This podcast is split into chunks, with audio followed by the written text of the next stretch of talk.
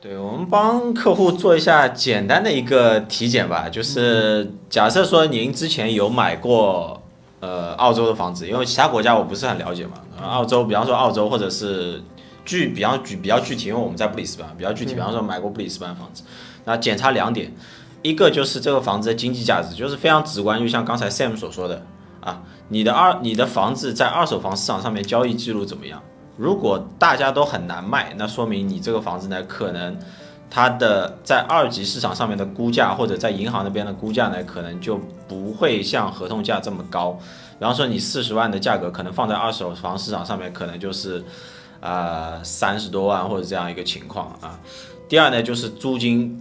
因为房价如果低，如果你租金还 OK 的话，其实是还是能够支撑的，可以撑着，顶多我就不卖，但是。如果你的租金并不是特别的高，但是呢，很多的额外的支出，比方说什么水电煤账单啊，然后物业管理费、市政费这些账单加进来之后，你发现，哎，你的物业哦还有贷款，非常非常大的一头就是贷款啊。我知道有些客户他可能是澳洲本地银行贷款，有些客户他是基金公司贷款，那相对来说他的贷款利率就会比较高一点。那这些支出如果已经超过了投资。本身你的投资回报、租金回报本身，那你的房子如果在短期内没有很明显的增长点，那可能它就会在经济层面的角度它就会出问题。嗯啊，第二点是实用价值，就是这房子啊，如果你发现它的经济价值其实并不是特别理想，或者说它处于中中位的这个样子一个情况，但是呢，这个房子有它自己的实用价值，比方说你你小孩要过来留学，哎，你可以当当做一个自住房住，或者你。未来会有一个移民的打算，或者在澳洲会有一些投资生意的关系，甚至说有些客户他说我就是想在澳洲比较好的城市去买一套投资房，我以后比方说到了呃天气不好的时候或者季节不好的时候呢，我过来度度假住一住，那至少这套房子还有它的实用价值在。那有些客户呢，他本身和澳洲啊，他没有非常紧密的联系，他甚至说。可能几年才会来一次，几年才会来一次，或者是根本就不来，没有联系。那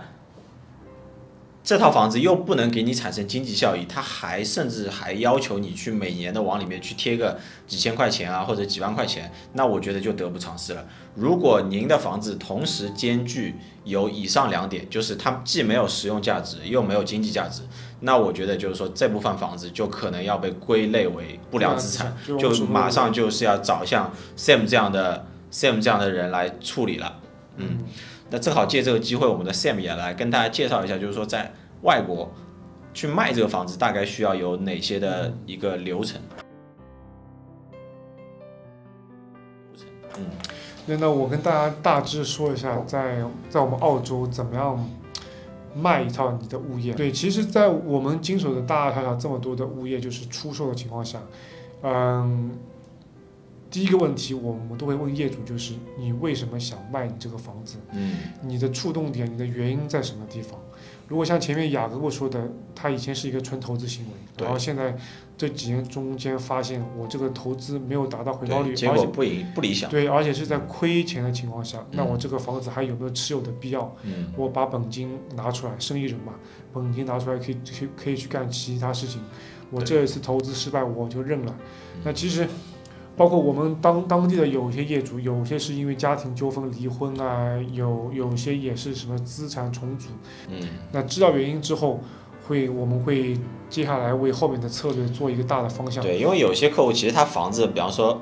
他房子表现其实还可以，那只是说。他可能觉得能挣得更多一点，对，或者说呢，他那个房子，比方说在未来其实是有一些发展的，那这个东西就需要我们去结合本地的一个信息去跟他做一个分析。对，就是第一点就是我们吸取客户他自身的一个想法，第二呢就是我们根据我们自己的本地经验去跟他讲一下，就是说你这个房子是不是真的有必要出售，还是说它其实有一些潜在价值可以再观望一下。对，其实我我们卖的时候原因就是无外乎是。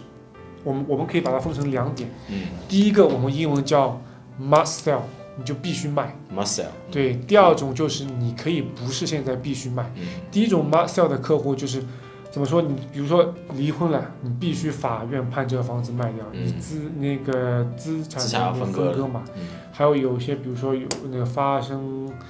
意外啊什么之类的事情，你就必须要用急需急于用钱了，还有一些投资失败完全，所以这种情况下的话，嗯，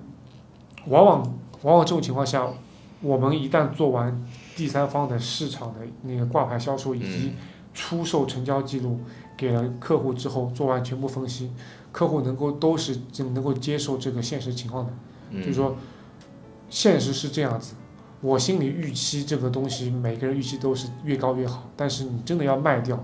在当今的市场上，你真的卖掉，你必须要符合目前这个市场情况。那我们挂牌出售总是可以达到这个市场，就是第三方市场情况，那可以成交的。那还有一种客户说，我不一定就现在就卖，是市场好，或者我房子。起来了，我再卖。那这个情况下的话，你可卖可不卖，我们可以做一个长线的观察。我们每一年都会帮助你，帮你的物业做一个市场的 review，做一个市市场的调研，租金情况怎么样子。然后二手房当地市场走向是这个区域是有小幅下滑还是小幅回温，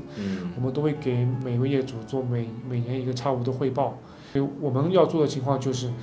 帮你去监督好这个市场，给你一个很精准的市场定位。嗯。每一年、每一个季度，甚至精确到每一个月的成成交记录、成交量，我我们都会提供给每一个业主。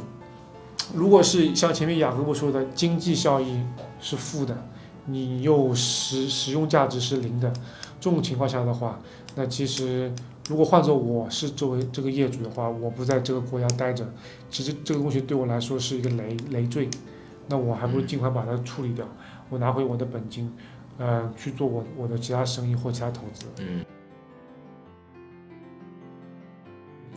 那第一，那对于第一种业主来说，其实很简单，我们会做很多工作，比如比如说，嗯，在卖之前的前期的市场调研，市场调研，对。无论是目前跟你相同类型的那个物业，在同一个区或者附近几个区正在卖，以及刚刚卖掉的成交记录。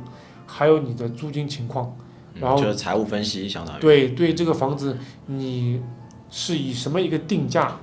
去卖，以什么样一个销售策略去卖，那这个东西前期一定要做的足够足够详细的工作，才会导致呃我们以正确的方式去挂牌，嗯，然后这个东西才会导致会有。嗯，足够的咨询量，本地咨询量进来。嗯，那我们卖一个房子最怕的是你挂牌价格挂挂错，或者是你的销售手段那个策略决定错了。嗯，那导致没有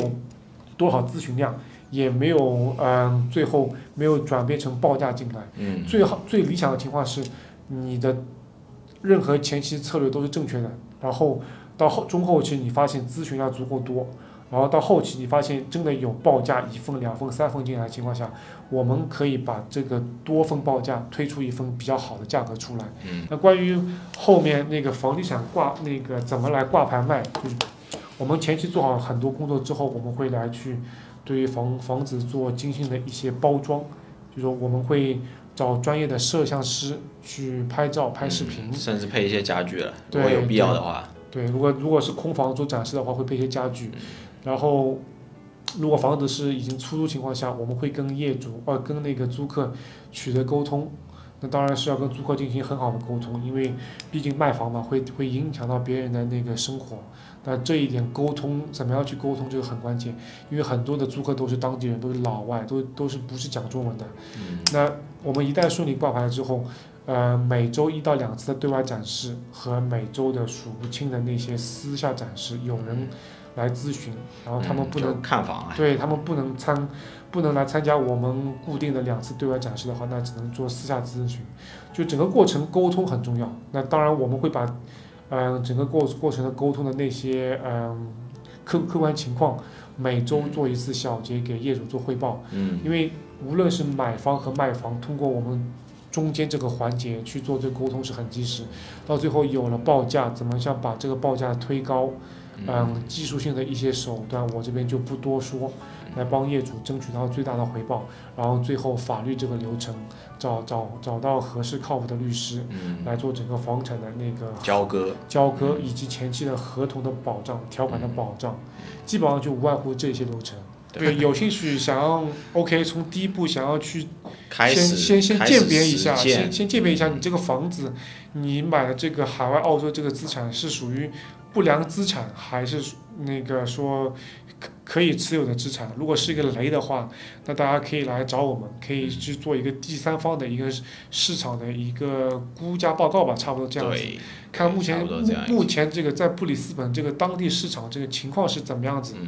然后呃给您做一个判断。对，其实我们也希望就是说每一个投资者他的买的产品都是一个非常理想的一个产品，在市场上面都有非常好的表现。所以说呢，呃，如果对，如果您不幸的买到，那我们就要通过一些操作，尽量的止损，或者是尽量的，就是说全身而退。啊，那如果在买之前，我们有没有通过一些方法可以去避免说踩入这些坑？那我们就要到我们的下一期视频，对吧？我们来跟大家讲一下，就是说避雷怎么样避雷。对，如果大家还还是对我们的这个工作和我们的视频内容是有兴趣的话，欢迎大家去点个赞，然后点赞关注关注，然后可以的话可以帮我们转发一下。对，那我我们下一期会重点讨论怎么样去在澳洲买房选房的时候避雷，对，避雷这很重要，对吧？对，就看病不如防病，对吧？对，治病不如防病。OK，那我们下期见了。好，拜拜，拜拜。